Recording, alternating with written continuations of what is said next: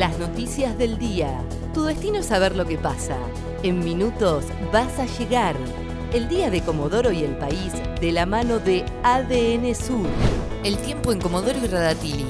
Para este viernes 12 de marzo se espera una máxima de 27 grados. Encontraron muerto al único hombre desaparecido durante el incendio en la cordillera de Chubut.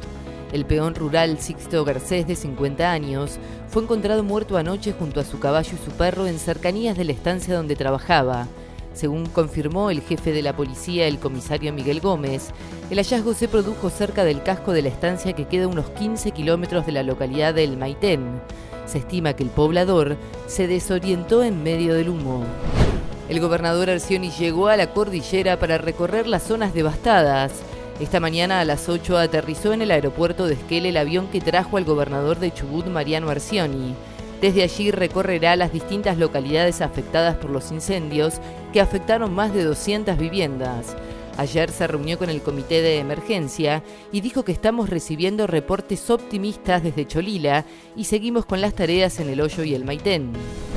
Todos los barrios de Comodoro estarán sin agua por 18 horas.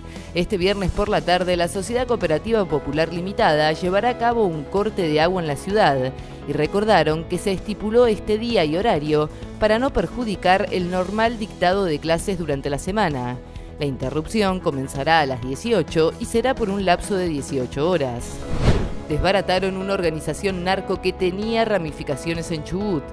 Efectivos de la Seccional de Investigaciones Antidrogas y Tuzangó, del Escuadrón de Operaciones Antidrogas, Escuadrón Núcleo de Chubut y otras unidades de Gendarmería Nacional decomisaron más de 176 kilos de cannabis sativa, más de 3 kilos de cocaína, armas de fuego, autos celulares, dinero en efectivo y demás elementos de interés.